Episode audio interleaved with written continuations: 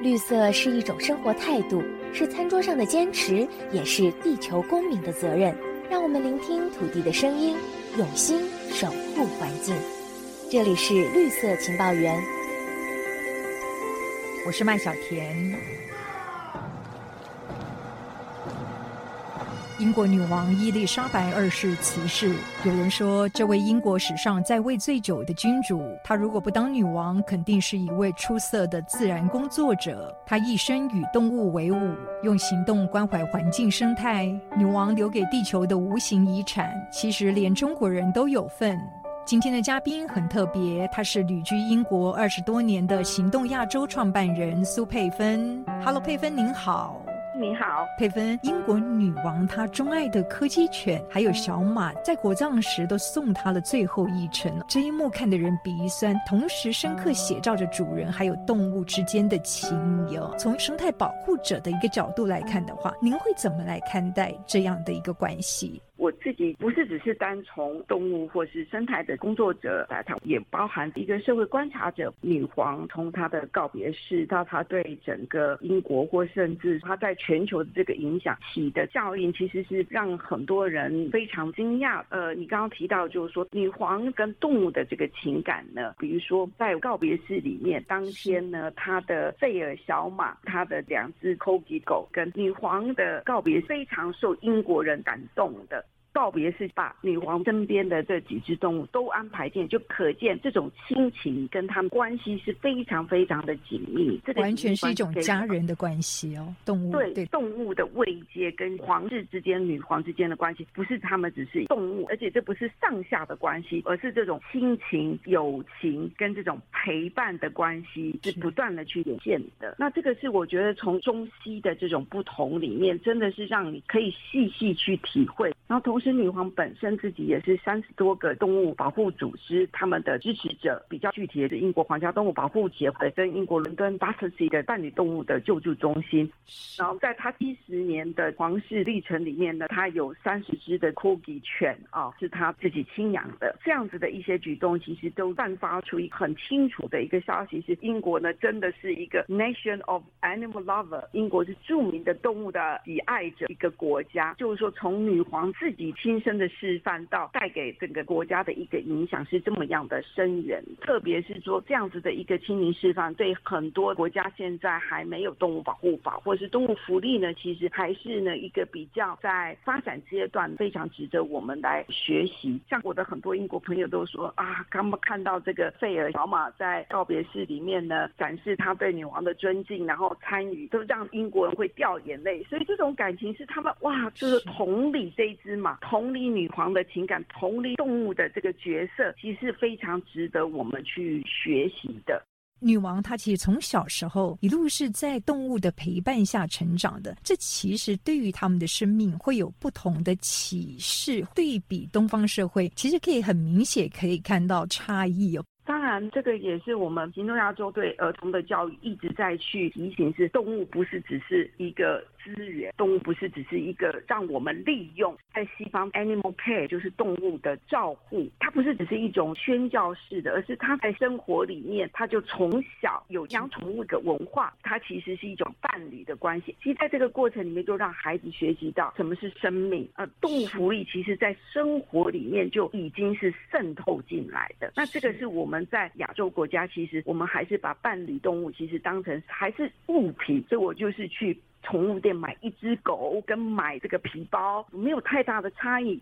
所以最后会丢弃。其实这个都是在认知上没有把动物当成一个生命体，这个 being 这个 sentient being 的一个概念是没有去渗透，真正的去体会到。所以我们可以看到，英国的皇家的庄园哦，其实某种程度像是动物庄园一样。这当中，您有看到什么样让您特别印象深刻的故事吗？其实呢，那比如说这个 Fair Pony，就是费尔小马，是因为女皇关系才没有绝种。因为费尔小马是属于苏格兰高地的一种特有的、非常有韧性而且耐寒的这个马，这个品种的特殊，也是因为女皇不断的去积极去支持、保护、保育它们。们，所以这个种系它就没有消失。同时呢，女皇九十四岁的时候，在这个新冠之后，她回到大众的视觉，是她回到马背上去骑马的这个照片。啊，九十四岁的老婆婆哦，还能够骑马，是让很多人非常的震惊。其实也代表了女皇对动物的钟爱是非常非常的深的。其实女皇如果不做女王，她可能就是自然的爱好者。我们知道女王她生前也是蜜蜂的爱好者。那么在女王过世之后呢，皇家养蜂人也依照的传统通知蜜蜂女王离开人世的消息哦。听说这是一项当地的传统习俗，是吗？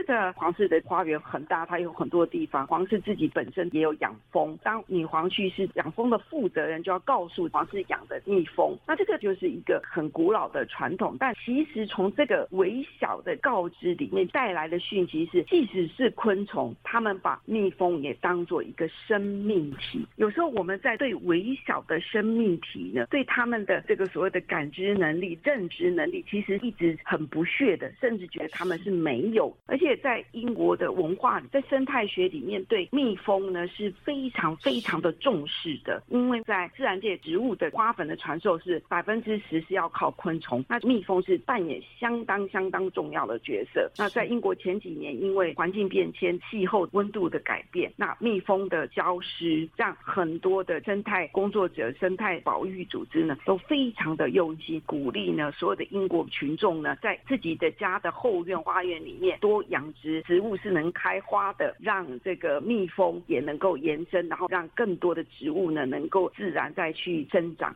在从亚洲而言，我们对蜜蜂在某一个程度上是非常负面的。一个就是蜜蜂就是为我们工作，另外很容易被蜜蜂蛰伤，看到蜜蜂都是非常害怕。但是在英国看到蜜蜂是非常的爱好的。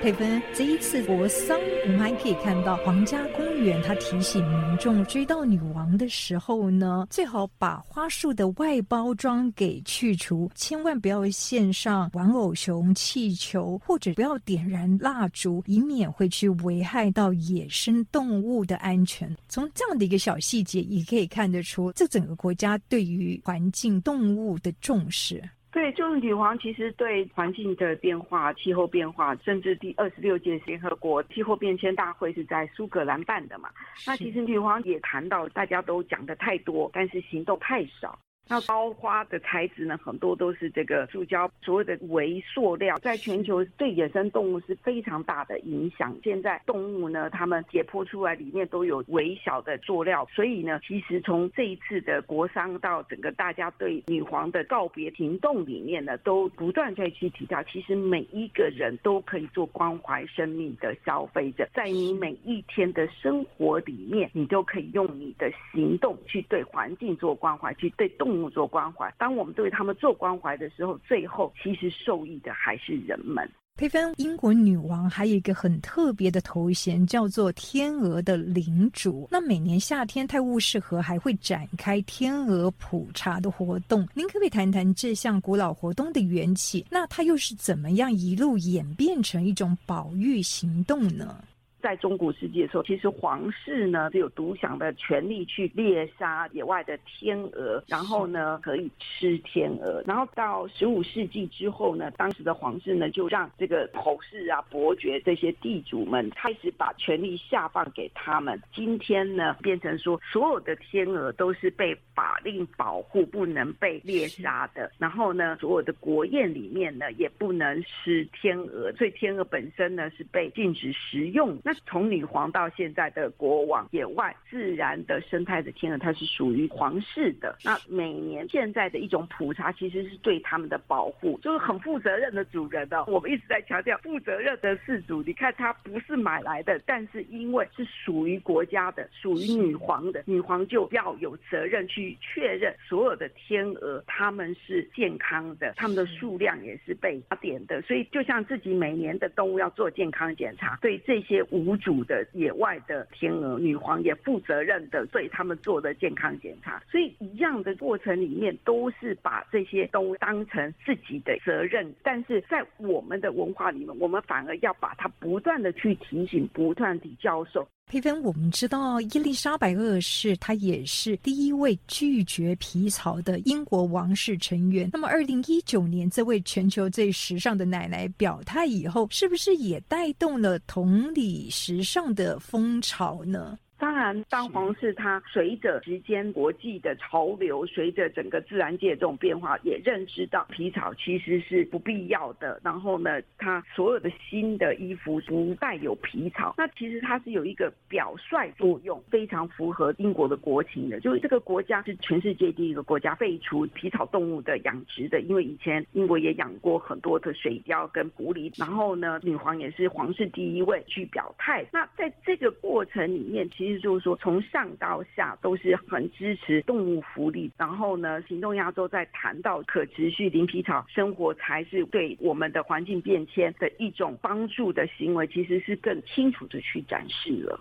所以佩芬，您看到在女王的影响下，爱好动物是不是已经成为皇室的一个传统呢？那么，女王还有皇室成员，他们又如何透过身体力行投入动物还有生态的关怀行动？从女皇自己对柯基、对狗、对蜜蜂、对天鹅、对小马这种情感之外，其实在过去几年呢，女皇她也对环境变迁的这种表态，甚至查尔斯国王在过去几年一直不断的强调。后变迁的重要性，到威廉王子呢，他一直对环境的大声的努力。其实皇室也是要进步的，皇室也要跟我们一起面临到自然界的挑战，比如说生物多样性丧失，这么多的野外物种一直在消逝，环境的气候的变化，这个是大家都一定要去认知到的。那查尔斯新的国王到这个威廉王子，比如说他们在养狗的时候都是去认养，人跟动物的关系是平等的，人跟动物的关系是相互依持，我觉得这个展现从皇室到整个国家国民的态度，就像甘地曾经说，一个国家对待动物的态度可以展现他们的文明程度，这个真的是值得我们去思考的。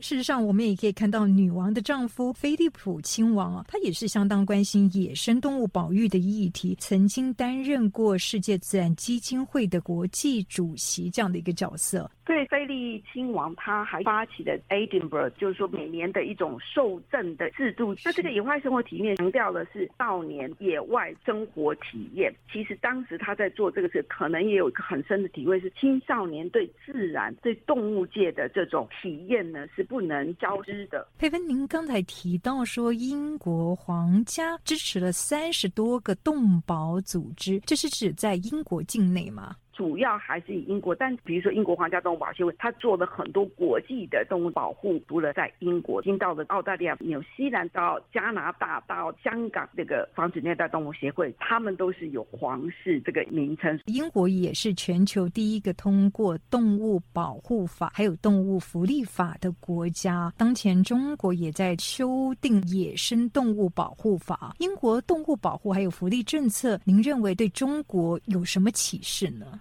我觉得在中国，即使在这整个的亚洲区域里面，要跟西方学习，要跟英国学习就是人跟动物的态度，人对待动物态度不是只有利用。在我们的很多的迷思里面，或者在中国大陆叫误区里面，我们还是把野生动物、把动物当成资源。这个九月一号是中国的野生动物保护法的二审法案呢，刚刚公布，其实是蛮令人失望的，因为整个立法的主意还是非。非常的利用为主的一个价值，基本上是把野生动物商业化的利用跟饲养。新冠之后不是给予限制，而是给予支持的这种态度。但这个不是只是一个法律，真的是立法就表示这个民风支持度其实是没有到位。从人民对动物的认知、素养、对待动物的素养、对待关系的改变，才能够去立更好的法。如果一个法令只以人为本，最后自然。减少时，我们现在就在受苦了。现在英国已经有这个 sentient being 这个概念，是已经在英国的法令里面，动物是一个